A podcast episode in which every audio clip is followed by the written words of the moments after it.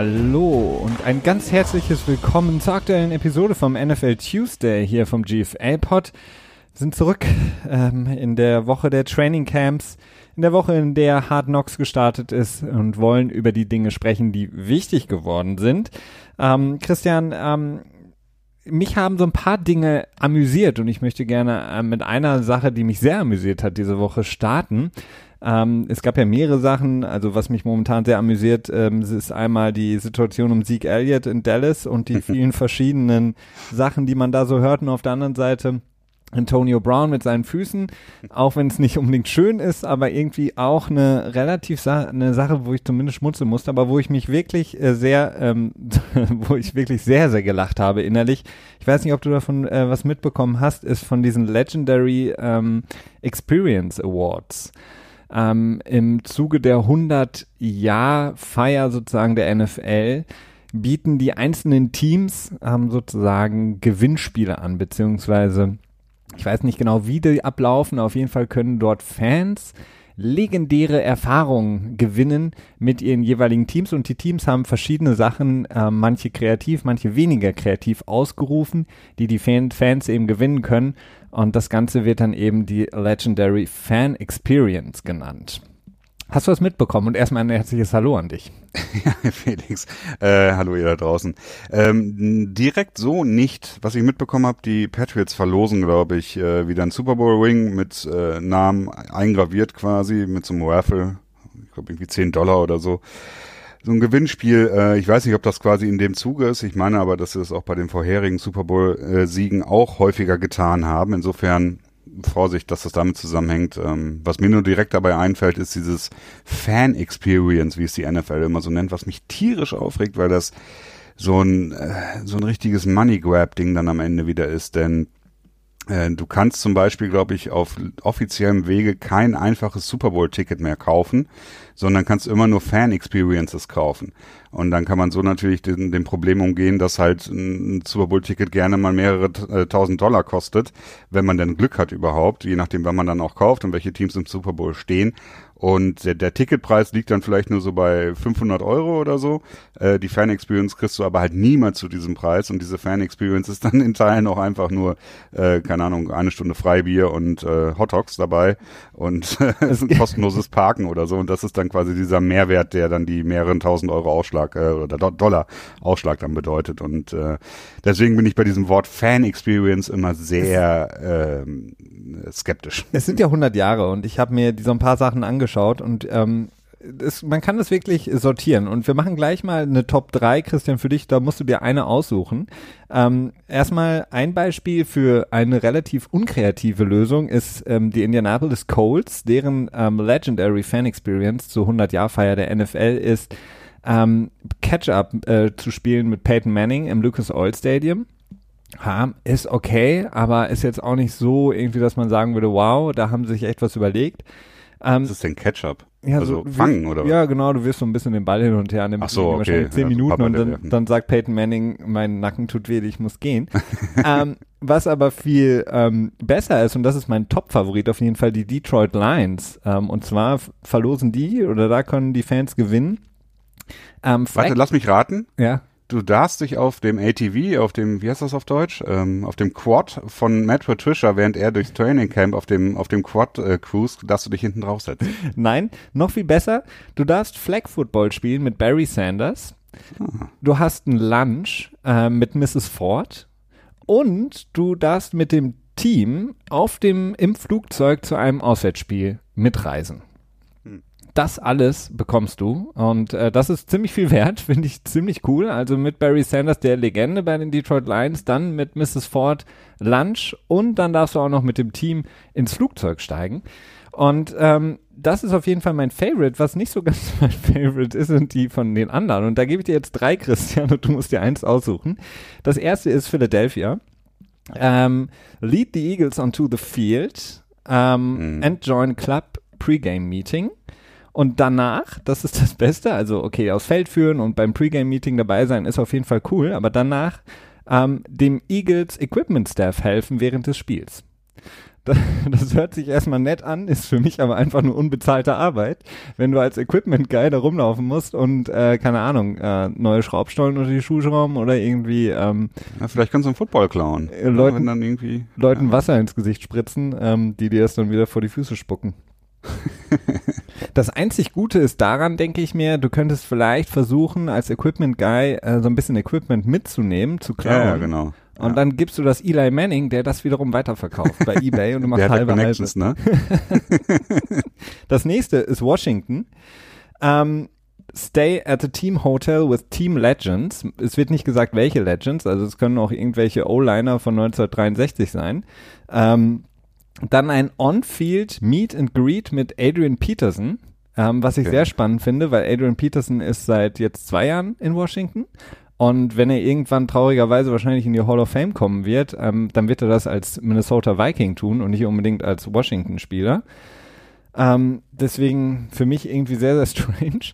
Und dann das dritte, mein Favorit auf jeden Fall, ist Pittsburgh. Und zwar ähm, fünf Familien dürfen Ben Roethlisberger ähm, während des Training Camps mit ihm Barbecue machen.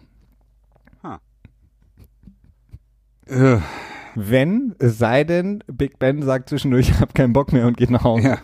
Das könnte Ja, ich auch mein, passieren. Das ist natürlich auch immer, ich habe jetzt äh, vor kurzem, einem, gestern war das glaube ich, ein Bericht auf, äh, auf Weiß gelesen, wie Kollega, der baut so eine eigene ähm, Coaching, keine Ahnung, Coaching Programm auf oder so, wo dann quasi seine Fans auch zum Boss werden können. Und das war alles sehr skeptisch und äh, da war es halt auch so, dass halt immer hieß, man kann dann ein Videogespräch mit Kollega führen und bla und bla und bla. Ähm, so stelle ich mir halt dann auch bei Be- Ben Roethlisberger vor. Wer weiß, wie lange er dann tatsächlich bei diesem ominösen Barbecue auch dabei ist. Ob er sich dann vielleicht nicht nur einfach ein Würstchen abholt und dann wieder abzieht. Ich glaube auch, weil er keinen Bock mehr hat. Oder er schmeißt alle, lästert über alle ähm, und geht dann wieder. Okay, aber Philly, da darfst du Equipment Guy spielen. Ähm, in Washington darfst du äh, dich mit Adrian Peterson treffen. Und in Pittsburgh darfst du Barbecue machen während des Training Camps mit Big Ben. Ähm, Wofür würdest du dich entscheiden, wenn du alle drei gewinnen würdest, aber du darfst nur zu einem gehen? Ja, Washington ist so ein Team, das interessiert mich halt generell relativ wenig. Also das ist, ähm, Dan Snyder ist so ein sehr äh, merkwürdiger Typ und dann Adrian Peterson ist jetzt auch nicht gerade mein Lieblingscharakter. Deswegen würde ich die schon mal rausnehmen, alleine schon von den Sympathiegeschichten her. Ähm, was Pittsburgh angeht, ist, glaube ich, eine coole Erfahrung, weil Pittsburgh ja auch doch ein ja, eine Macht ist, wie man es nennen würde, über lange Zeit. Aber ich würde dann doch schon zu den Eagles tendieren, denn ähm, Pre-Game kurz bei dem Meeting, wobei Club-Meeting hattest du gesagt, ne? Das ist auch Ja. wieder die Frage, was ist Club-Meeting? Treffen sich dann quasi nur die Besitzer in der Besitzer-Lounge oder so? Oder sieht man dann tatsächlich vielleicht auch, ähm, wie der Coach nochmal das Team einschwört? Ähm, aber Also du würdest, Equipment Guy spielen, so ganz nah dran sein, das am, einen- an der eigenen Haut zu erleben, an der Seitenlinie, das ist natürlich schon so ein bisschen, ähm, das ist schon schwer zu reproduzieren und deswegen würde ich mich dafür entscheiden. okay, du entscheidest dich also für die unbezahlte Arbeit für die Philadelphia Eagles. Auch gut. Ja. Auf jeden Fall sehr, sehr lustig. Ähm, was äh, ungefähr fünf Teams hatten, war, ähm, du darfst heiraten während, also irgendwie eine Halbzeit. Du wirst irgendwie, ich glaube bei Arizona war das, du wirst mit dem Helikopter zum Spiel geflogen und dann darfst du in der Halbzeitpause heiraten. Auch großartig. Ich meine, wer will das nicht? Ähm, mitten in der, vor allen Dingen so innerhalb von zehn Minuten schnell alles aufbauen, dann schnell einmal Ja sagen beide und dann ähm, wieder rausgehen. Ja, Ähm, das ist dann, wenn die Hochzeit dann eher quasi nach außen getragen wird und nicht nach innen in die Beziehung hinein quasi, ne? Ja. Wenn da die Prioritäten in der Darstellung liegen. Äh, sicherlich für viele Leute sehr interessant, äh, für mich aber auch, äh, abgesehen davon, zwecks des ähm, der möglichen Partnerin, äh, eher uninteressant. Kommen wir zu den wirklich wichtigen Themen, Christian. Ähm, vielleicht so ein bisschen, ich hatte es vorhin angesprochen, was mich auch amüsiert hat. Ähm, Dallas Cowboys, die Situation um Zeke Elliott, die sich weiterhin ähm, nicht wirklich verbessert hat. Es gab jetzt die ersten ähm, Meldungen von der Teamseite, dass quasi drei Leuten, sprich Mary Cooper, ähm, Dak Prescott und Ezekiel Elliott Angebote gemacht wurden, die alle Top 5 Angebote sein sollen. Ezekiel Elliott, das kam jetzt auch raus äh, von Beat Reportern aus Dallas, hat schon im Januar diesen Jahres dem Team gesagt, dass er einen neuen Vertrag haben will und nicht ohne neuen Vertrag spielen würde. ähm, verbleibt weiterhin am Strand, ähm, kommt nicht zum Team. Äh, es ist sehr schwierig. Also ähm, die, die, die Zeichen verdichten sich für mich, dass Ezekiel Elliott mehr und mehr ähm, Gewicht bekommt, beziehungsweise ähm, nicht falsch verstehen. Also trainiert er nicht so gut. ja, doch, er trainiert, ich wollte es gerade sagen. Nein, aber dass seine Verhandlungsposition deutlich besser wird, denn im Gegensatz zu Melvin Gordon, den wir auch mal angesprochen hatten, ist Ezekiel Elliott in einer deutlich besseren Situation, auch wenn er noch zwei Jahre Vertrag hat. Denn ähm, Jerry Jones hat vor ein paar Jahren quasi das Team um Ezekiel Elliott aufgebaut. Und Ezekiel Elliott ist, kann besser ohne die Cowboys leben, als dass die Cowboys ohne Ezekiel Elliott leben könnten. Von daher glaube ich, dass da bald die äh, Cowboys äh, und vor allen Dingen natürlich Jerry Jones ähm, so ein bisschen die Karten auf den Tisch legen müssen. Ähm, das ist schwierig. Also erstmal, Melvin Gordon hat schon mehr Druckmittel als Ezekiel Elliott, weil Melvin Gordon näher an der Free Agency dran ist. Ähm, Elliott hat noch ein Jahr länger quasi, äh, bei der er keinerlei Möglichkeiten hat. Also insofern, es ist, je nachdem von welcher Seite man das immer betrachtet. Das Problem ist, wenn er, wenn Elliott jetzt in diesem Jahr einen Vertrag abschließt, dann wird er höchstwahrscheinlich sehr teamfreundlich sein. Und das ist das, ähm, das große Problem, das ich dabei sehe, denn was hat er davon gewonnen, wenn er jetzt quasi die nächsten zwei Jahre als Garantien bekommt? Das sind insgesamt, glaube ich, so 18 Millionen, die er jetzt für, für dieses Jahr und für nächstes Jahr unter Vertrag steht mit der fünfte Jahresoption dann hat er schon mal 18 Millionen garantiert, die er so oder so garantiert bekommen würde. Und dann würde er vielleicht nochmal einen Signing-Bonus bekommen und würde dann vielleicht am Ende 25 Millionen, 28 Millionen garantiert bekommen und wäre trotzdem genauso cutbar, sag ich, nach, äh, nach den zwei Jahren oder nach drei Jahren, ohne dass er langfristige Sicherheiten quasi hat. Einzige Vorteil, den er hätte, wären halt vielleicht der Signing-Bonus, den er jetzt mehr bekommt. Es sei denn, er ist halt wirklich tatsächlich in der Lage, einen richtig starken Deal rauszuhandeln, würde in diese 15 Millionen per Year Range reinkommen mit starken Garantien. Das ist das ganz Wichtige dabei. Ähm, insofern bin ich mir nicht so sicher, ob das so, ob das tatsächlich am Ende so klug ist, denn ähm, wir haben es jetzt auch mit Michael Thomas gesehen wirkliches, äh, eine wirklich starke Verhandlungsposition bekommen Spieler dann, wenn sie sehr, sehr nah oder schon in der Free Agency quasi drin sind. Ähm, bestes Beispiel ist halt immer wieder Kirk Cousins, der quasi was ähm, nahezu Unerhörtes, zumindest in der jüngeren NFL-Geschichte getan hat, und zwar einen fast voll garantierten Vertrag unterschrieben hat.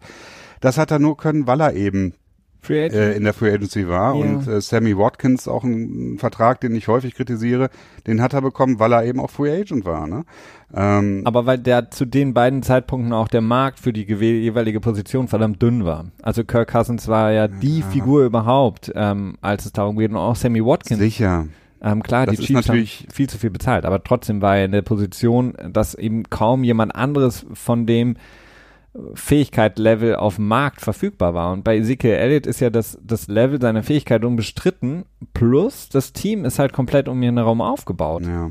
Mhm. Ähm, und die Cowboys haben DeMarcus Lawrence bezahlt und sie haben, das, das kritisiere ich ja sehr stark, Mary Cooper geholt, haben dafür einen First Rounder abgegeben und haben sich ja im Grunde genommen das nächste Problem dann auch ins Haus geholt. Also für mich ist es mehr und mehr dieser ähm, Deal, den sie gemacht haben, mit den Raiders ähm, wird für mich immer ähm, noch kritischer zu betrachten, weil äh, es würde Sinn machen, wenn du ein Team hast, mit dem du wirklich mit dem einen Spieler um den Super Bowl mitspielen kannst. Aber das waren sie für mich damals nicht und sind sie jetzt auch nicht für mich.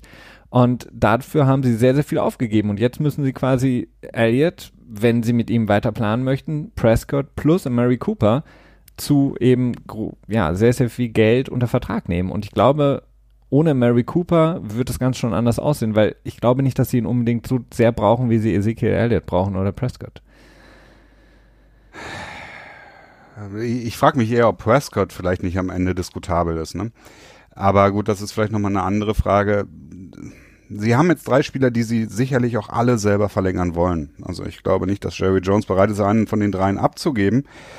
Ähm, denn dazu findet man zu selten auch passable Quarterbacks und so starke Runningbacks wie Elliott. Er ist schon, er ist besonders, ja. Ähm, es ist, es ist vertrackt. Also das Problem ist einfach, ganz ehrlich, wenn, wenn die Cowboys jetzt, jetzt Hardball spielen wollen, dann sagen sie einfach, okay, dieses Jahr spielst du aus, nächstes Jahr spielst du aus, dann kriegst du ein Jahr Franchise-Tag, im Zweifel vielleicht noch ein zweites Jahr Franchise-Tag und dann wird er vielleicht weggetradet für einen Drittrunden-Pick oder was auch immer. Oder man einigt sich auf einen Vertrag. Aber ähm, Elliott ist im Prinzip drei Jahre entfernt von der Free Agency und das ist eine ganz, ganz schlechte Position, um in eine Vertragsverhandlung zu gehen. Dazu ist er noch ein Running Back, der sowieso, äh, naja, ich will nicht sagen massiv unterbewertet wird, aber auf jeden Fall unterbewertet wird beziehungsweise nicht so viel Geld verdient in der NFL. Und ähm, deswegen wird es für die Form des Vertrages am Ende von Elliott wahrscheinlich nicht unbedingt gut sein, dass er ihn jetzt zu früh abschließt. Ich, ich ähm, glaube schon, dass, also ich, ich könnte mir das vorstellen, dass sie ähm, in der nächsten Zeit, ähm, dass Jerry Jones da das, das Kassenbuch öffnet, weil das hat er in der ja, Vergangenheit ich glaube auch, auch dass Jerry Jones getan. das machen wird. Das glaube ich auch, weil das ist ja nur von Vorteil für ihn. Ja. Also er wird ja einen, einen sehr teamfreundlichen Vertrag wahrscheinlich hinkriegen mit Elliott.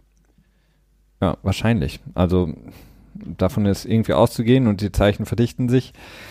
Ähm, wir bleiben weiter dran für euch, ähm, beobachten die Situation in Dallas, so gut es geht von hier ähm, und ähm, werden sehen, wie sie es hinbekommen, wie Jerry Jones es ähm, versucht, denn sein Team in diesem ja Super Bowl Window, von dem man immer spricht, äh, nochmal wirklich auf das Top-Level zu heben mit eben diesen drei Leuten. Ähm, wie gesagt, ich sehe so ein bisschen meine Probleme mit der Mary Cooper und ähm, bin gespannt, wie sie es, wie sie es insgesamt dann am Ende ausspielen werden.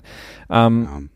Sie waren ja, also vielleicht nicht knapp dran, aber äh, ich meine, wenn du einmal in Playoffs bist, dann kannst du dich natürlich auch als Contender zählen. Ne? Und ähm, Ja, klar, aber für mich waren sie halt noch nicht so weit. Und deswegen hat der, der Deal für mich nicht so viel Sinn gemacht, wie er beispielsweise, zum Beispiel, wenn ich mir das angucke, vergleichbar mit Brandon Cooks, den die Patriots mal für einen First Rounder geholt haben, in den Super Bowl gekommen sind, dann haben die Rams ähm, ihn geholt für einen First Rounder, sind in den Super Bowl gekommen. Also da war wirklich die Strategie und das Bewusstsein klar, wir sind diesen Spieler davon entfernt, ähm, unser Team insgesamt so zu verstärken, dass wir wirklich einen Vorteil gegenüber anderen Teams haben, um in den Super Bowl einziehen zu können. Und das sehe ich halt bei Dallas nicht. Und deswegen war es für mich halt zu viel. Und ich glaube, sie hätten auch für weniger einen Spieler ähm, entweder holen können oder jetzt draften können oder was auch immer, mit dem sie das den gleichen Effekt haben könnten. Also für mich mh, einfach zu viel des Guten.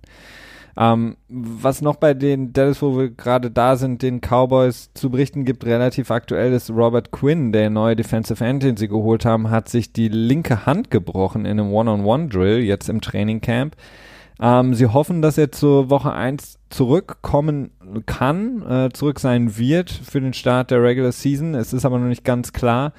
Ähm, es ist auf jeden Fall bitter, denn Robert Quinn hat sehr, sehr viel ähm, mit dem First Team trainiert. Also er war momentan und natürlich auch aufgrund der Verletzungen momentan von DeMarcus Lawrence und Tyrone Crawford derjenige, der die First Team Raps bekommen hat. Dadurch, dass er jetzt ausfällt, ähm, ja, sind die drei wichtigsten ähm, Defensive Ends im Grunde genommen bei den Dallas Cowboys momentan nicht verfügbar. Ähm, definitiv ein herber Rückschlag für sie in der Vorbereitung auf die Regular Season. Ja, wobei man halt das Silver Lining dabei ist halt, dass er Robert Quinn schon ein alter Hase ist und im Gegensatz zu einem Rookie jetzt äh, nicht ganz so viel verpasst an Stoff. Absolut, das nicht. Ähm, wer wahrscheinlich auch oder wer definitiv ein alter Hase ist, ähm, denn wer mit dem Heißluftballon zum Trainingcamp fliegt, ist auf jeden Fall ein alter Hase, ist ja Antonio Brown. Ich hatte ihn vorhin angesprochen, deswegen ähm, nehme ich das nochmal auf. Ähm, jetzt in der ersten Folge auch von ähm, Hard Knocks wurde das ja auch nochmal thematisiert, deswegen gab es jetzt heute auch nochmal ein paar neue Entwicklungen zu seinen Füßen, Christian, äh, denn er hat ja für sehr viel Aufsehen gesorgt als er diesen Instagram-Post geschickt hatte von seinen Füßen, die wirklich äh, gruselig aussahen und viele dann spekuliert haben, was wäre, ist das wohl? Er hat wohl irgendeinen Fußspezialisten danach aufgesucht. Es für mehrere ähm, sozusagen ähm, Ärzte oder auch äh, Mediziner, Medizinerinnen, die bei Twitter unterwegs sind, schreiben, dass es sein könnte, dass er eine etwas misslungene oder vielleicht auch eine falsche äh, Kryotherapie ähm, äh, genutzt haben soll, sprich äh, so ein ja, Eis Vereisungsverfahren, äh, wo ähm, bei bis zu über 100, äh, 100 Grad minus ähm, Körperteile ja wie eingefroren werden und das quasi wie einer Verbrennung ähm, gleicht das Ganze. Ja, und schlussendlich äh, lag es, glaube ich, daran, dass er spezielle Schutzkleidung nicht angezogen hatte für die Füße oder so. Zumindest hatte ich das gelesen. Hattest du das auch? Ähm, das habe ich nicht gelesen. Ich habe nur gelesen, dass es wahrscheinlich irgendwie äh, vielleicht die Maschine kaputt war oder es zu kalt wurde, ähm, so dass es quasi wie eine Verbrennung ist, nur eben durch äh, Kälte extreme. Mhm. Ja, also ich weiß nicht, ich, ich habe mich ziemlich erschrocken, als ich das gesehen habe, denn das sah irgendwie für mich tatsächlich so aus, als wenn das Risse in der Haut wären und eben nicht irgendwie wie Blasen, wie es dann später erklärt wurde, mehr oder weniger mit den Verbrennungen. Das macht ja dann auch durchaus Sinn. Äh, für mich sah das tatsächlich eher so aus, als wenn es ähm, äh, wirklich so, so Risse in der Haut sind. Und da hatte ich dann gedacht, oh, das wird schwierig, da drauf zu laufen, gerade dann halt äh, in einem Sport, wo du extrem auf deine Füße angewiesen bist und die auch durchaus einigen Belastungen ausgesetzt sind. Ähm, wir werden sehen. Also im Moment sind ja die, die Berichte relativ optimistisch, dass er für die Regular Season jetzt nicht unbedingt eingeschränkt sein muss, aber ähm, ich habe so ein bisschen Sorgen. Apropos Hard Knocks, Christian, glaubst du, äh, Gruden ist on, on a hot seat momentan? Ähm, ich habe letztens eine lustige ähm, Statistik gesehen, dass die ähm, Head Coaches, die bei Hard Knocks sozusagen ihr Team präsentieren durften, ähm, häufig nicht so glanzreiche, ruhmreiche Zeiten danach erlebt haben, nämlich gefeuert wurden. Es gab Leute wie Joe Philbin, Jeff Fisher, zuletzt ja auch Hugh Jackson. Glaubst du, etwas ähnliches könnte mit Gruden passieren, trotz seines Vertrages, oder sitzt er zu sicher im Sattel? Nee, ich glaube schon, dass er ziemlich sicher im Sattel ist. Also der wird noch mindestens eine zweijährige Honeymoon-Phase haben. Da müsste schon einiges passieren, damit er da rausgekegelt wird. Und diese Korrelation zwischen Hard Knocks Auftritt und äh, Coaching-Rauschmiss, die finde ich jetzt auch nicht so überzeugend, denn äh, wir wissen ja, dass nur Teams bei Hard Knocks überhaupt aufgenommen werden, die äh, zumindest wenig erfolgreich waren in kürzerer Geschichte. Ne? Und insofern ähm, würde ich jetzt auf die Städte, also ich würde dem ähnlich viel zumessen wie auf dem Madden-Fluch. Okay. Ähm, wer ja übrigens, danke für die Überleitung, Christian, keinen Madden-Fluch ja. erleben, erleben musste, war Tom Brady, der ja auch vor einigen Jahren auf dem Cover war von Madden. Ähm, ja, also Pliability, Pliability schlägt den Madden-Fluch. Das ist ganz offensichtlich. Er hat eine, wie zuerst berichtet wurde, Vertragsverlängerung bekommen, ähm, was sich dann aber herausstellte, es ist keine wirkliche, wirkliche Vertragsverlängerung, sondern es ist im Grunde genommen einfach nur ein Pay Rise, Race, also quasi, quasi sorry, eine Erhöhung des äh, Salaries in dieser Saison ähm, auf 23 Millionen. Ähm, und die nächsten Jahre danach sind Void Years, also die ähm, sind quasi nicht existent äh, zum Ende der dann kommenden Saison und er kann danach auch nicht gefranchised oder transition tagged werden von seinem Team. Das heißt, er hat für dieses Jahr was bekommen, aber es ist nicht die Verlängerung, ähm, die dann ganz zu Beginn mal berichtet wurde für Tom Brady. Genau. Erstmal fand ich es ähm, relativ komisch, dass sowas dann quasi durchgesteckt wird. Da frage ich mich so ein bisschen, wie das funktioniert, ob die da vielleicht einen Praktikanten bei, bei Belichick im Büro eingeschleust haben, der nur die Vertragslänge gesehen hat. Ähm, und äh, nicht, dass es Void Years waren, der das dann nicht gecheckt hat und das dann an die an die Nugget-Jäger quasi weitergeleitet hatten oder ob das irgendwie bewusst war von den Patriots. Ich habe keine Ahnung. Ähm, was berichtet wird, ist, dass Tom Brady selber Interesse daran hatte, dass es nur ein Einjahresvertrag ist. Also er möchte wohl tatsächlich jetzt selbst das ganze Year to Year angehen und nicht sich längerfristig binden lassen, was auch, was man auch daran sehen kann, dass er darauf bestanden hat, dass es keinen Franchise und Transition Tag für ihn geben wird. Ähm, jetzt wird natürlich wieder viel darüber spekuliert, ist das das Zeichen vom Ende? Will Tom Brady vielleicht nochmal in einem anderen Franchise durchstarten im nächsten Jahr? Äh, möchte er einmal in seiner Karriere einmal die wahre Free Agency erleben? Denn er war bis jetzt nur bei den Patriots und noch nie in der Free Agency drin. Ähm, es ist sehr, sehr schwierig zu betrachten. Dazu kam jetzt noch eine Nachricht, dass äh, Tom Brady und Giselle Bündchen ihr Haus in, äh, wo war das? Oh, äh, so Brookline war das. Brookline, Brookline. ja, genau. Ähm, für 39,5 Millionen oder so. Also ein kleines Sümmchen äh, auf den Markt geschmissen haben und das soll jetzt schon wieder runter sein. Ich weiß nicht, ob das heißt, dass sie quasi schon einen Interessenten gefunden haben dafür oder ob sie sich wieder äh, dagegen entschieden haben, gesagt haben, wir bleiben, verkaufen es jetzt doch nicht. Ich glaube, es war ähm, einfach nur ein Fail. Ich glaube, die wollen es, wollen es verkaufen, so wie aber man, privat, ja, nicht öffentlich. Ja, sie hatten wahrscheinlich nicht damit gerechnet. Also ich meine, die, die, die, ähm, der Zeitpunkt war natürlich gänzlich schlecht, also diese, dieser Vertrag beziehungsweise die Gehaltserhöhung für dieses Jahr und dann setzt er sein Haus sozusagen auf den Markt, was er auch nicht selber macht, sondern irgendeine äh, Immobilienfirma, die haben, dann hat er wahrscheinlich das schnell zurückgerudert und hat gesagt, nimmt das da wieder runter. Ähm, so kann ich es mir nur vorstellen, weil das sieht sehr, sehr strange aus. Und ich glaube, wenn Tom Brady eins nicht will, dann irgendwelche Gerüchte irgendwie noch mhm. anfeuern. Ähm, ja, ja. Ja, die haben auch noch genug andere äh, Wohnmöglichkeiten in der Nähe. Ich glaube, die haben noch ein, ein Apartment, glaube ich, in Boston. Äh, in New York haben sie, glaube ich, auch was. Okay, das ist jetzt vielleicht nicht optimal. Und ähm, gleichzeitig wurde auch mal berichtet, dass sie dann noch in Greenwich so, äh, was suchen würden. Das ist allerdings dann auch wieder ein bisschen weiter weg. Ja, es ist sehr schwer zu sagen. Insgesamt ist es schon komisch. Ähm, man sieht so eine gewisse Ähnlichkeit zu dem Herangehen, dass die Saints mit, mit Drew Brees eingegangen sind. So eine, so eine kurzfristige Geschichte. Speziell ist auch mit den Void Years. Das ist ja auch eine Sache, die äh, die Saints mit, ähm, mit Drew Brees jetzt schon seit einiger Zeit machen, um halt ähm, quasi die Dose ein bisschen die Straße runter zu kicken und die Cap-Probleme auf die Zeit ähm, schieben, in der Tom Brady dann nicht mehr da sein wird. Denn wenn Tom Brady jetzt tatsächlich in diesem Jahr, äh, im nächsten Jahr nicht mehr bei den Patriots unter Vertrag stehen sollte, würde das ein äh, Cap-Hit von 13,5 Millionen für die Patriots bedeuten in Dead Money, sprich, äh, das würde noch gegen das Cap zählen, obwohl Tom Brady nicht mehr im Kader ist ähm, erstmal ist es cool, dass sie den Vertrag erhöhen, ne? Also dass sie ihm einfach so ein Pay Raise geben und das nicht wieder in irgendwelche ähm, Incentives quasi bündeln, wie sie es zuvor immer ganz gerne gemacht haben aber generell werde ich so ganz aus der Sache nicht, nicht schlau. Ja, ich glaube auch nicht. Ähm, also was mich natürlich auch ein bisschen gewundert hat, ist halt am Anfang, dass viele eben draufgesprungen sind und ähm, das als die komplette Verlängerung gesehen haben und das dann so gerechnet haben und dann eben quasi die das Durchschnittsgehalt dann und dann gab es natürlich wieder diese Vergleiche, ist er so viel wert wie XY oder weniger mhm. oder sind es die 35 Millionen oder whatever von Russell Wilson, Wilson oder was auch immer. Im Grunde genommen ist es ja wirklich nur einfach die 8 Millionen sind, glaube ich, ne, in diesem Jahr, die er mehr bekommt. Genau. Oder? Ja.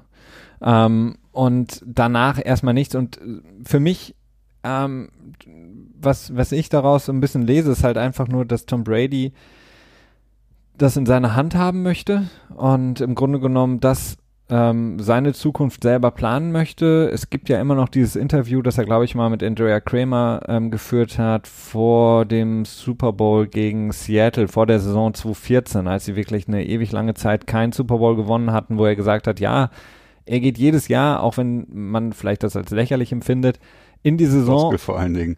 Was? Als Floskel vor allen Dingen. Ja, er geht in die Saison und er weiß nie, ob das wirklich, ähm, ob das Team nicht irgendwann sagt, okay, wir trennen uns von dir. Und die Patriots haben natürlich auch eine gewisse Geschichte davon, die großen Stars ähm, ja, irgendwann rauszuschmeißen. Ne? Und ich glaube, er möchte es einfach in seiner Hand haben. Er hat jetzt in dieser Saison ähm, kriegt er ein bisschen mehr. Ähm, es ist extrem wenig immer noch ähm, vergleichbar. Also wenn man, wenn man sich die, die Gehälter anschaut für die Saison, für die Quarterbacks, verdient er wenig. Ähm, und für mich ist es halt eigentlich ähm, deutlich zu wenig, aber er hat zumindest den Vorteil, dass er alles in seiner Hand hat und in der nächsten ja, Saison gucken kann. Und ich glaube halt einfach, dass was er. Was heißt denn in der Hand haben? Ob er nächstes, nächste Saison zurücktritt oder ob er sich ein neues Team sucht? Ob er sich vielleicht ähm, ja ein neues Team sucht. Ja, okay. Ja gut, dann hat er es in der Hand, das stimmt. Weil, Aber weil, wenn er sich jetzt entscheiden würde, im nächsten Jahr dann in Ruhestand zu gehen oder so, dann hätte er auch einen Zehnjahresvertrag abschließen können. Das hätte ja dafür keinen Unterschied gemacht. Ne? Ja klar, aber das hätten die, da hätten wahrscheinlich die Patriots, also hätte Bill Belichick wahrscheinlich gesagt, so nö. Und sie können jetzt ja einfach im Grunde genommen ja jedes Jahr einfach wieder neu verhandeln. Ähm, müssen sie ja sogar. Ähm, und ja, das ich meine, der Vorteil, den, den Brady dadurch natürlich hat, es ist so eine gewisse Versicherung, die er hat, dadurch, dass die Patriots ähm, unter Umständen dann äh, einen, einen Quarterback hochwerfen wollen. Es gab ja jetzt auch in diesem Jahr die Gerüchte, dass die Patriots sogar ganz nach oben wollten, mit den Giants unter Umständen traden wollten an Pick 2, um dann Baker Mayfield zu draften. Letztes das gab es wohl. Was im letzten? Ja, stimmt. du hast recht. Aber ja, es gab ja diese Gerüchte, selbst Baker Mayfield hat das, glaube ich, vor einem Monat oder so nochmal so ein bisschen bestätigt, dass er davon ähm, ausgegangen ist, dass, dass es irgendwas mit den Patriots geben könnte. Und das wäre für Brady natürlich eine Versicherung, weil äh, die Patriots dann quasi keinen Spielraum hätten. Ne? Sie könnten halt nicht irgendwie nach, nach dem April ihn dann quasi äh, cutten oder oder traden oder was auch immer, sondern äh, müssten quasi im Februar schon eine Art Commitment machen mit mit höchstwahrscheinlich auch einem relativ großen ähm, Signing-Bonus oder garantierten Gehalt für die Saison. Und äh, das gibt natürlich dann Tom Brady auch Sicherheit, dass die Patriots vielleicht auch nicht noch irgendwie selber nach einem nach seinem Nachfolger suchen. Wobei, wenn man einigen Beat-Reportern glaubt, dann haben sie den ja schon gefunden in äh, in Stidham. Ja, also ich meine, klar, Jimmy Garoppolo war natürlich auch so eine Geschichte. Da wurde natürlich auch wieder viel diese ganze Seth Wickersham-Story ähm, ja. aufgebauscht. Vielleicht ist es auch das so ein bisschen, dass er einfach sozusagen, ja, er möchte gehen, wie er irgendwie gehen möchte. Er möchte irgendwie dem, dem Team natürlich auch nichts Böses. Also diese, dieses, dieses, diese Mentalität von Brady, die ja sich, sich durch seine gesamte Karriere zieht, ähm, Team first sozusagen, aber ähm, ich weiß es nicht. Also es ist wirklich sehr strange, weil ähm, allein, allein sein, sein Gehalt jetzt müsste er eigentlich Top Quarterback-Gehalt sein, denn er ist der erfolgreichste Quarterback in den letzten fünf Jahren. Er hat ja gut, das aber das wäre er auch fast, ne? Also ich glaube, er hat einen was hat er? Ich glaube, der hat eine Zweijahresverlängerung für 40 und irgendwas Millionen unterschrieben, meine ich. Hm. Und wenn du jetzt die 8 Millionen quasi da drauf packst, die er jetzt bekommen hat, ja okay, dann wäre er bei 25 Millionen im Average, ne? Dafür hat er dann im letzten Jahr noch, ich glaube, 5 Millionen in, in Incentives reinbekommen, die er aber nicht erreicht hatte, wenn ich mich richtig erinnere.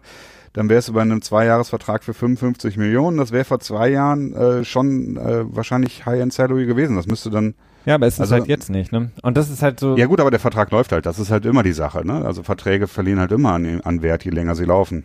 Klar, aber gemessen an seiner Leistung, denn du kannst ja keinen Vertrag, also das ist meine, meine, meine Überlegung halt, du, du, du erstellst, kannst keinen Vertrag erstellen mit ähm, zukünftiger Leistung. Also du bezahlst den Quarterback ja nicht für mögliche zukünftige Leistung, weil die kannst du nicht mal ähm, sozusagen analysieren, die kannst du nicht irgendwie tracken. Du kannst nicht sagen, okay, du bist gut und wahrscheinlich bist du in zwei Jahren super gut, deswegen bezahlen wir dir jetzt das meiste Geld, sondern das Einzige, was du als Daten sozusagen zur Verfügung hast, ist ja das, was der Spieler in der Vergangenheit getan ja, hat. Ja. Und da ist Tom Brady halt das Beste, ähm, was es gibt, denn er hatte einfach die meisten Siege geholt.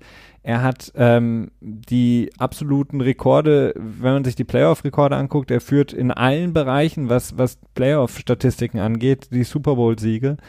Ähm, und also jeder aber er hat doch die meisten Super Bowls verloren, Felix. Ja, aber jeder Arbeitsvertrag, jeder Arbeitsvertrag funktioniert ja so. Du bezahlst ja niemanden ja. für etwas, was er vielleicht in der Zukunft erreichen kann, sondern du bezahlst ja im Grundla auf Grundlage dessen, was die Person mitbringt oder was sie schon mhm. erreicht hat. Und ähm, von daher ist. Ja, aber so ist halt die NFL, ne? Ja, aber so läuft ja jeder Vertrag ab. Ja, das nicht unbedingt jeder Vertrag. Also ähm, ja, doch jeder Vertrag, der über mehr als drei Jahre geht, ist eigentlich nach dem vierten Jahr klar, dass in dem Moment äh, der Spieler nicht mehr seinem, sein, also spätestens ab dem vierten Jahr ist eigentlich klar, dass der Spieler nicht mehr seinem aktuellen ähm, Marktwert quasi gerecht entlohnt wird. Das sehen wir jetzt auch bei Julio Jones, der ja damals auch einen sehr marktüblichen Vertrag abgeschlossen hat und der ist jetzt halt auch, auch völlig outdated im Moment.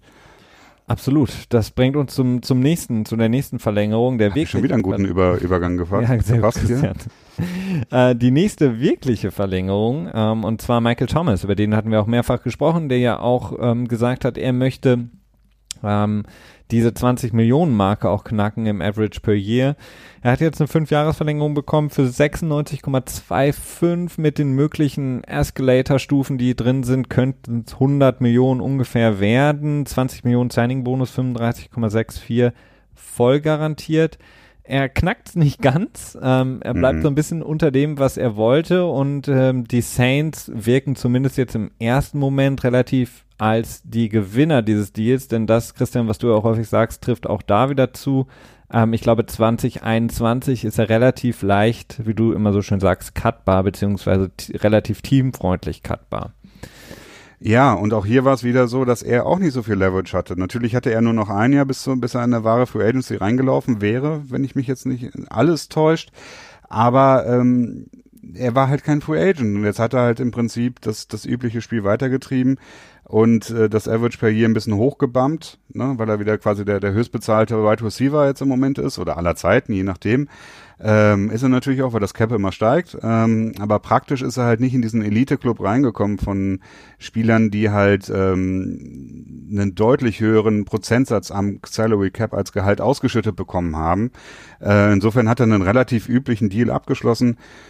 Äh, ein bisschen enttäuschend, muss ich sagen, fand ich.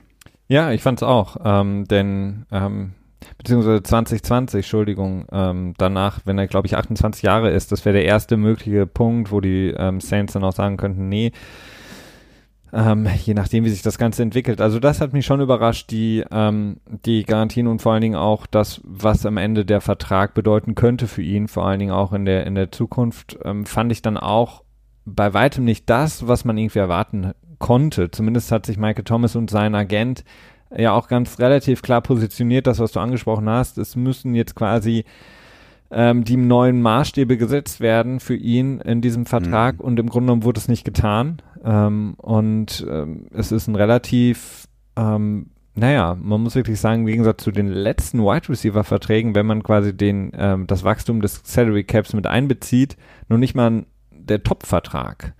Nee, nee, ähm, natürlich nicht. Und ähm, das ist schon irgendwie so ein bisschen strange für ja auch den Receiver, der ähm, ähnlich wie Brady auf der Quarterbacks-Position von den Receivern in den letzten Jahren am meisten das Spiel auch dominiert hat auf seiner Position und auch am besten gespielt hat und die, die besten sozusagen Daten mitgebracht hat, um sie auf den Tisch zu legen und zu sagen, hier, deswegen muss ich so und so bezahlt werden.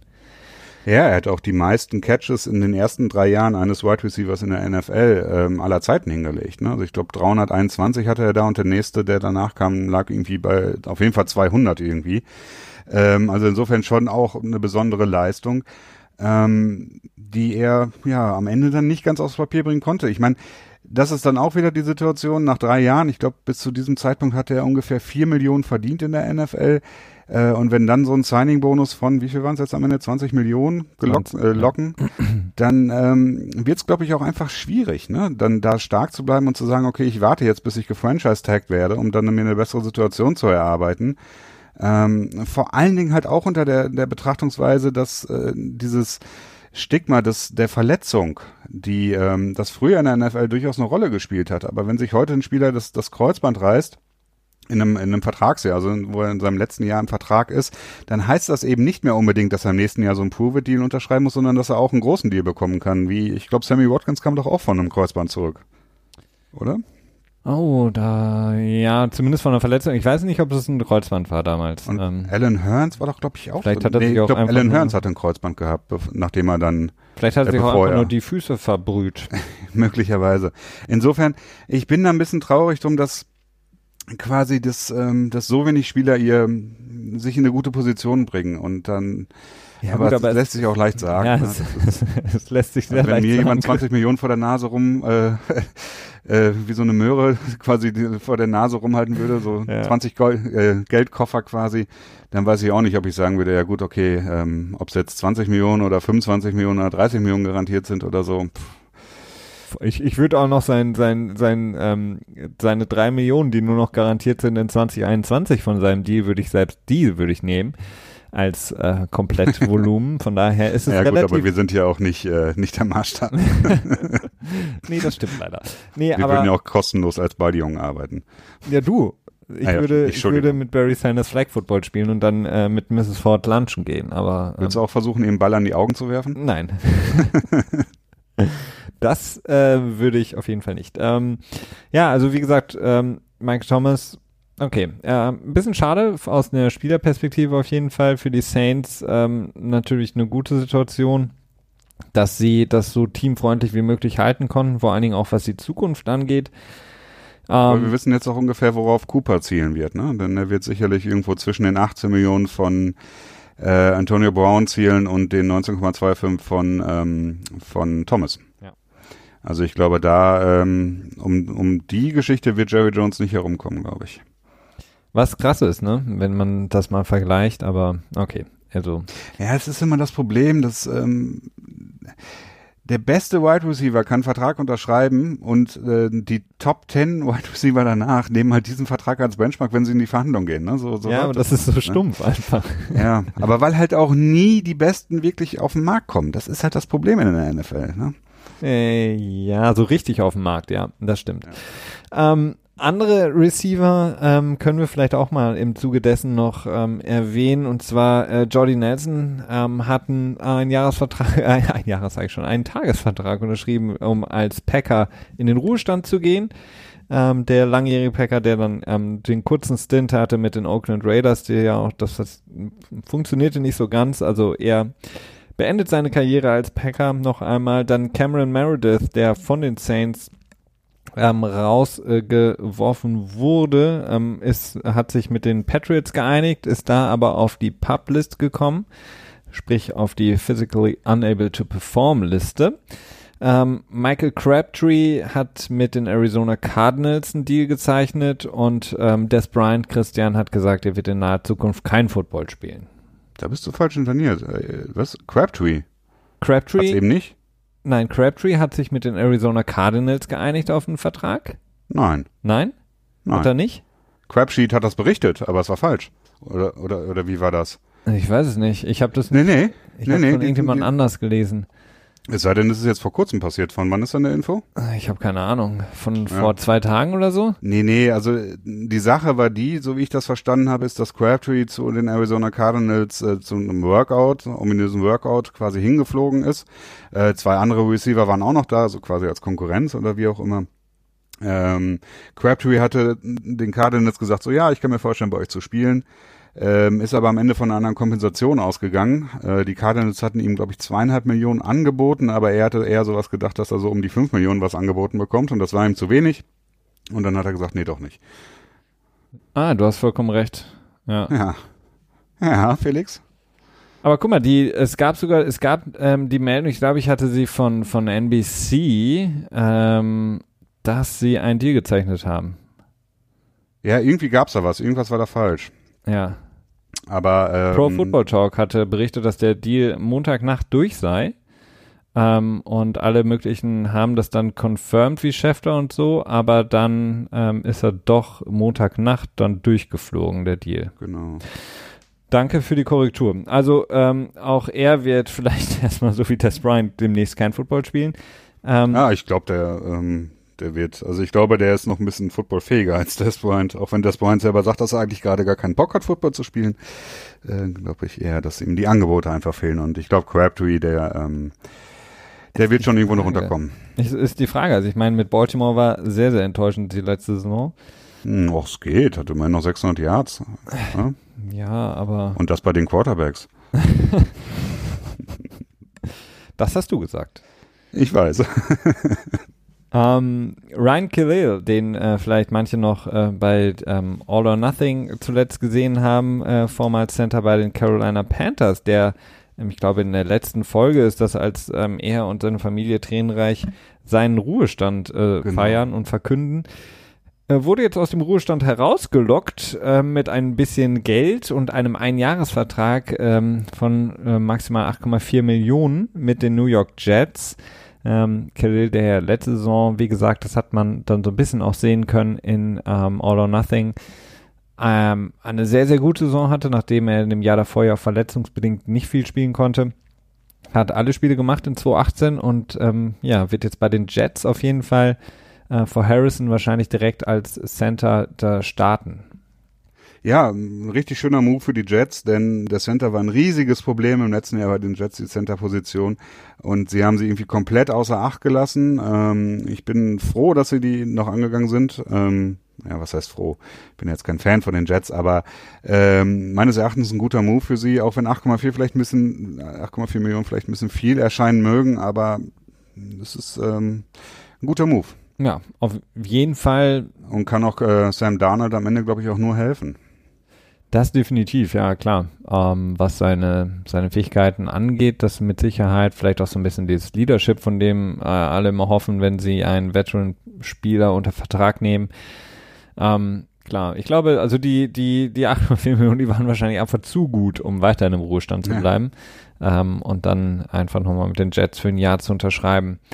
Ähm, Dante Foreman ähm, wurde relativ überraschend von den Houston Texans rausgeworfen. Ähm, es gab da viele Berichte, so ein bisschen komisch auch, ähm, dass mal wieder ähm, Bill O'Brien, der Head Coach der Texans, Probleme hatte, dass es da wohl, dass sie mehrfach aneinander geraten seien, dass Bill O'Brien auch vor den Medien sehr, sehr häufig ihn ähm, quasi gar nicht mehr genannt hat, schon in den Tagen zuvor oder in den Wochen mhm. zuvor was so das äh, sozusagen das Depth Chart angeht, ähm, wie so die äh, Running Back Positionsgruppe sozusagen aufgestellt ist bei den Texans und ja, da hat er sich ziemlich schroff gezeigt, ne? Ja, und dann wurde eben entlassen. Es ist jetzt insgesamt relativ dünn hinter Lamar Miller bei den Texans.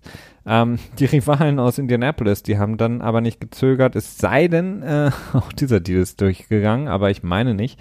Ähm, Doch, ich glaube, der ist durch. Der ist durch, ne? Die Indianapolis Colts haben dann Formen ähm, zumindest geholt. Es ist ein großes Problem. Also ich habe eine, eine Sache noch gelesen, dass ähm, bisher noch nie ein Running Back wirklich erfolgreich zurückgekommen ist von einer Achillessehnenriss, äh, also Achillessehnenverletzung im Jahr davor. Foreman ja auch ähm, mit einer Achillessehne rausgeflogen.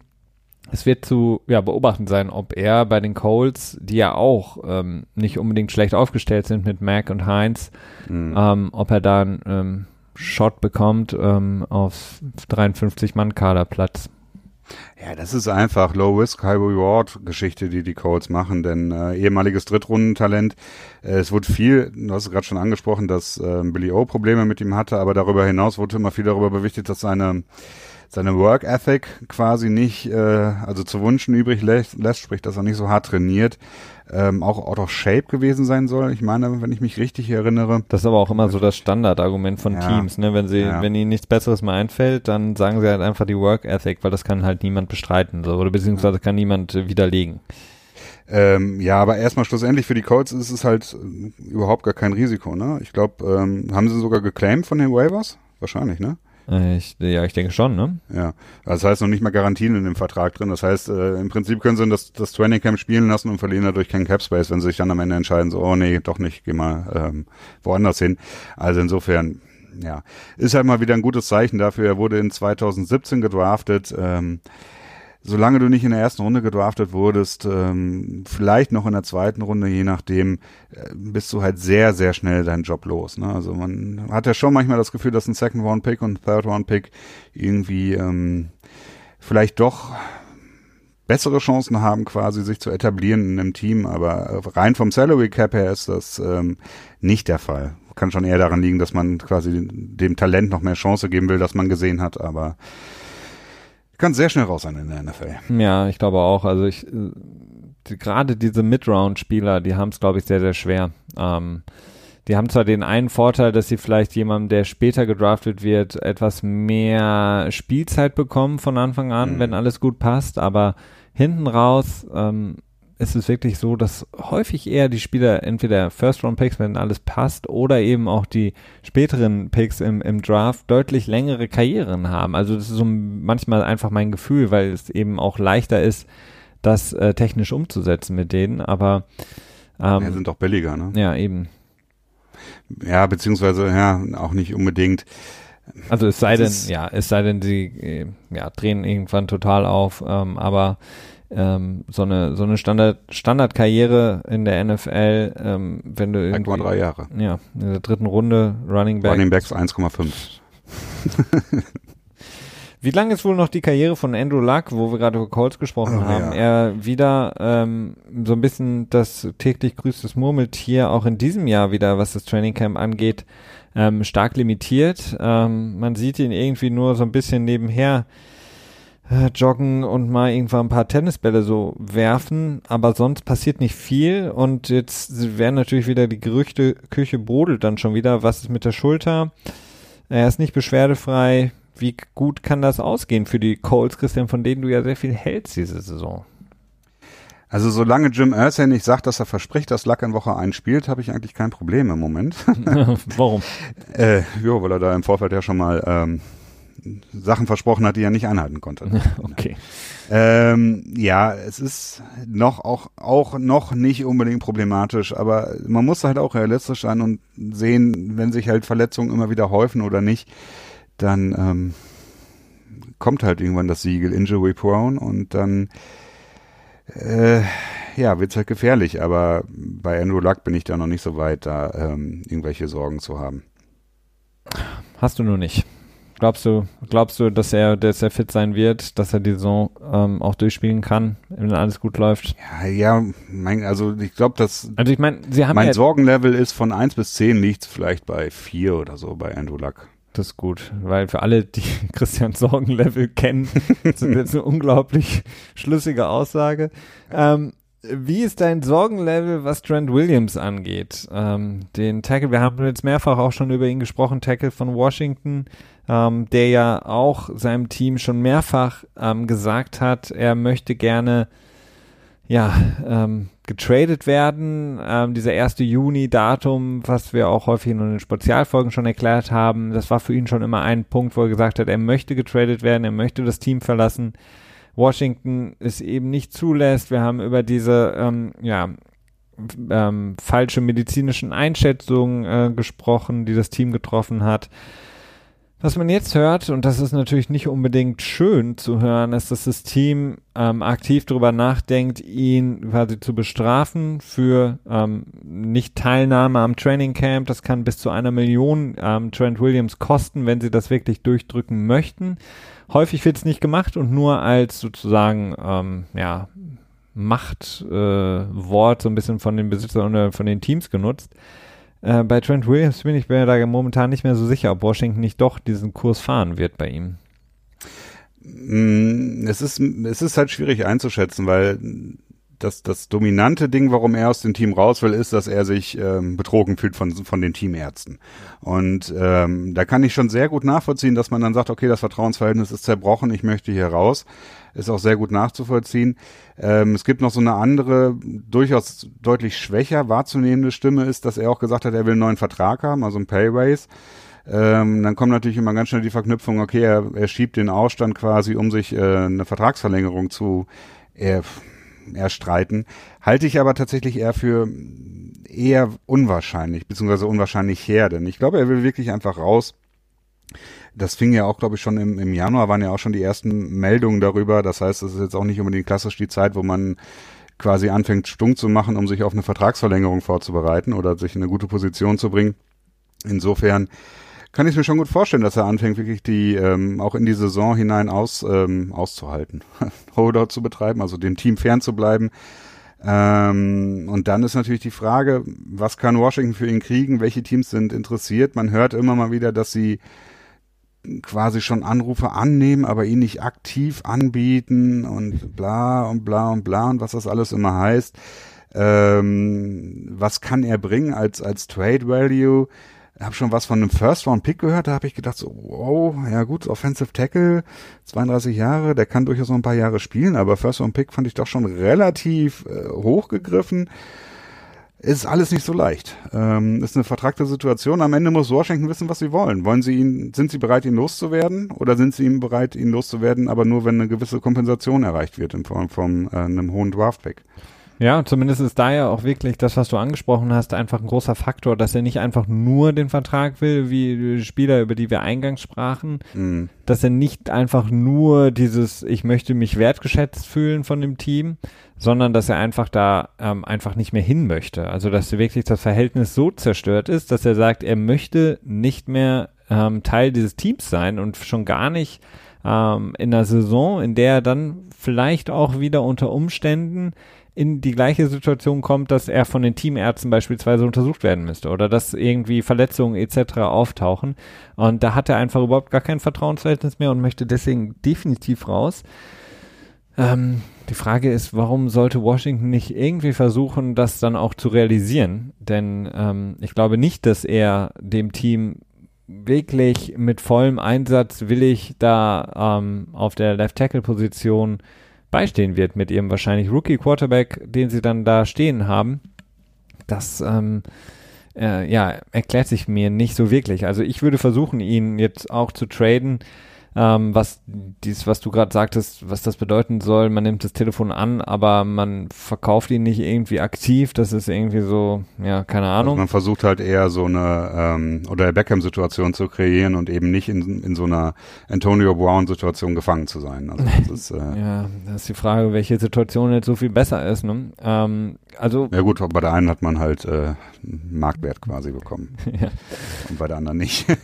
ja, es erinnert mich so ein bisschen an die Geschichte mit Dwayne Brown, der in, war das in 2017 bei den Texans äh, auch sehr lange einen Holdout betrieben hat, bis tief in die Saison rein, hinein, vielleicht bis Woche acht oder neun oder so und dann wurde er quasi getradet, ja, ne? Ja. In dem Moment, wo er sich zurückgemeldet hatte. Also er hat das wirklich geschafft, das durchzusetzen von den Texans weg hin zu den Seahawks.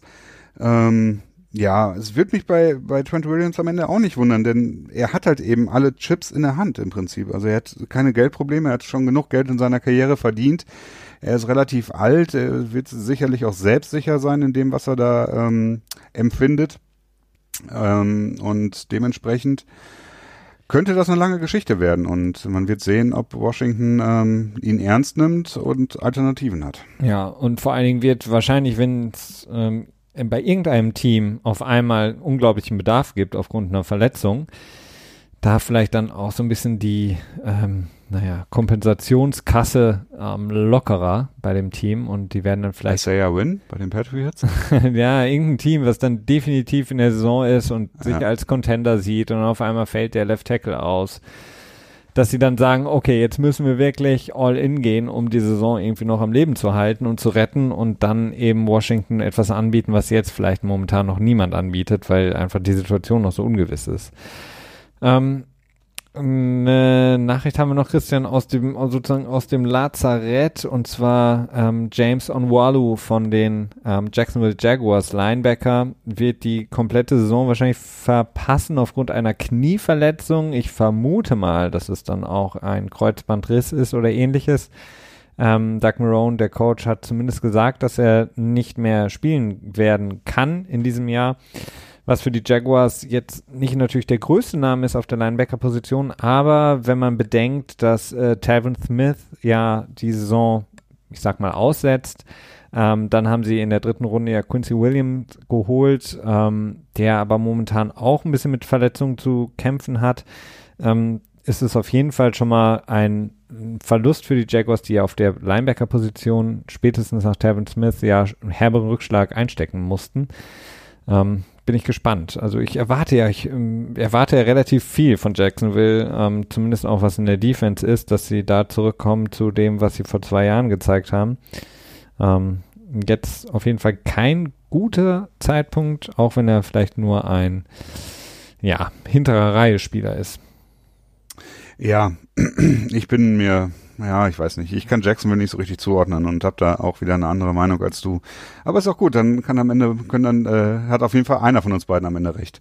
Ist auch eine schöne, schöne Position. das ist eine sehr schöne Position. Ähm, eine Sache, Christian, über die ich noch sprechen wollte, die ähm, mich auch so ein bisschen belustigt hat, beziehungsweise eigentlich macht sie mich so ein bisschen traurig auch, ähm, ist, obwohl traurig ist das falsche Wort, sie ist ein bisschen ängstlich, äh, schaue ich denn den neuen Saison entgegen, denn wir haben jetzt ja in dem ersten Spiel, was wir sehen durften im Hall of Fame Game, die erste Pass Interference Challenge gesehen von den Broncos, ähm, die ähm, da eine Defensive Pass Interference gechallenged haben und eben ja nicht geglaubt haben, dass das Defensive Pass Interference war. Und dann hatten wir zum ersten Mal, wie gesagt, jetzt diesen neuen Fall. Ich ähm, muss sagen, als ich mir die Wiederholung angeguckt habe, ich fand, es war keine Pass Interference und trotzdem blieb der Call bestehen.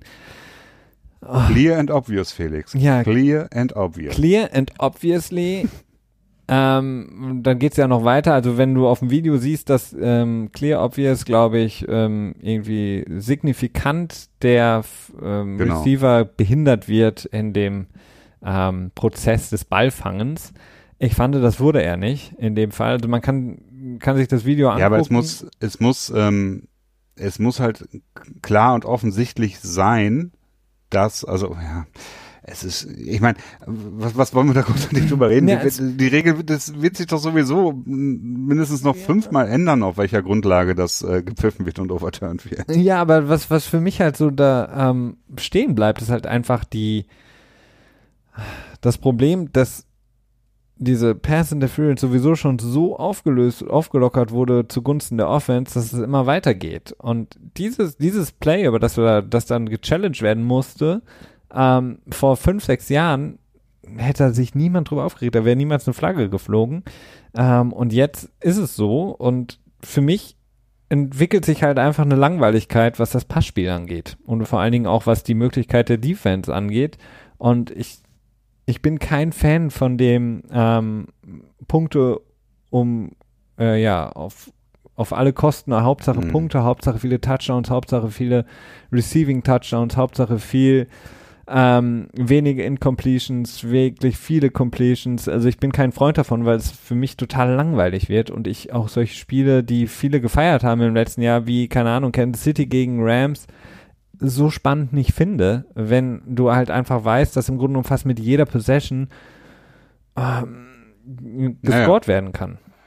Das, das geht mir grundsätzlich auch genauso ähnlich, weswegen ich nie einen Zugang zu Basketball bekommen habe, weil mir da der einzelne, der einzelne Korb, der einzige Punktgewinn quasi äh, zu unwichtig war. Das war immer das Problem, das ich mit Basketball und auch mit anderen Sportarten hatte, die so so Highscoring waren.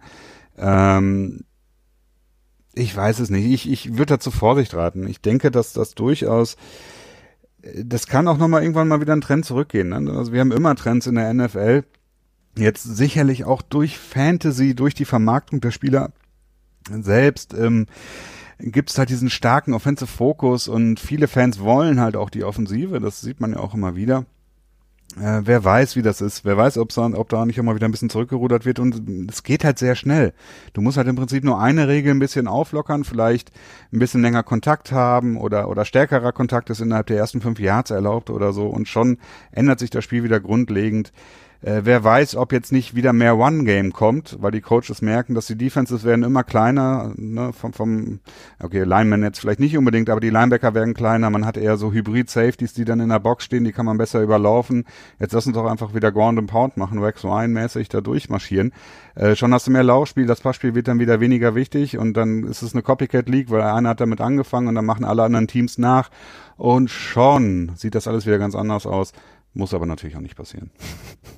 Äh, es wäre schön, wenn es so wäre. Also ich nicht, dass ich jetzt sage, ich möchte nur äh, Ground and Pound sehen, aber ich möchte halt einfach kompetitiven Sport sehen und ich möchte halt, ich möchte halt wirklich sicherstellen, dass sowohl Corner als auch Receiver die gleichen Rechte haben, sich quasi um den Ball zu kümmern. Also wenn also der Ball. Football ist keine Demokratie, Felix. Ja, leider nicht. Freie, aber, geheime und gleiche Wahlen gibt's doch nicht. Weil manchmal siehst du ja einfach ähm, die Receiver, die sich einhaken, die ähm, dann versuchen, wenn sie sehen, der Ball kommt zu kurz, äh, die Interception zu verhindern, indem sie äh, in die Arme greifen vom Corner und ja.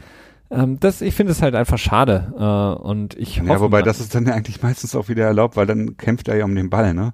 Ja, ja, also, das ist okay. Also um den Ball kämpfen darfst du aber nur, wenn du Receiver bist. Ja gut, nein, also der Verteidiger darf es ja auch, aber das Problem ist, der Verteidiger sieht den Ball halt deutlich seltener als, als der Receiver, weil er in der Regel halt den Rücken äh, zum Ball hat, ne? Äh, ja. Aber ja, ich weiß nicht, also ich, ich ähm, Kannst du ja dann kannst du aus, aus, ausführlich mit Carson Wentz besprechen, wenn du ähm, an der Seitenlinie stehst und ihm sein, sein Handtuch ähm, trocknest. Genau. Und den, äh, den, den Schweiß von der Stirn tupfen. Genau.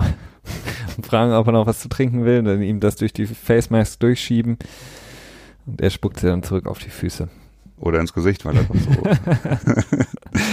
weil er doch so ein, so ein unfreundlicher Typ sein soll. Stimmt. Gemessen an den äh, Gerüchten, die daraus ähm, sickern. Absolut, absolut. Ähm, deswegen ist Nick Foles auch halb froh, dass er jetzt endlich in Jacksonville ist.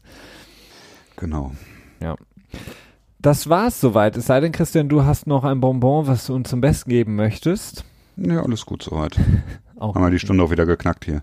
Gott sei Dank. Äh, wir hoffen, dass es euch gefallen hat. Uns hat es wie immer gefallen. Bewertet uns gerne iTunes, lasst eine Sternebewertung, Kommentar da. Darüber freuen wir uns sehr. Und ansonsten bleibt uns nichts anderes, als euch eine wunderschöne restliche Woche zu wünschen. Schöne Preseason-Spiele, wenn ihr sie schaut. Und dann bis zur nächsten Woche. Macht's gut. Bis dann. Ciao.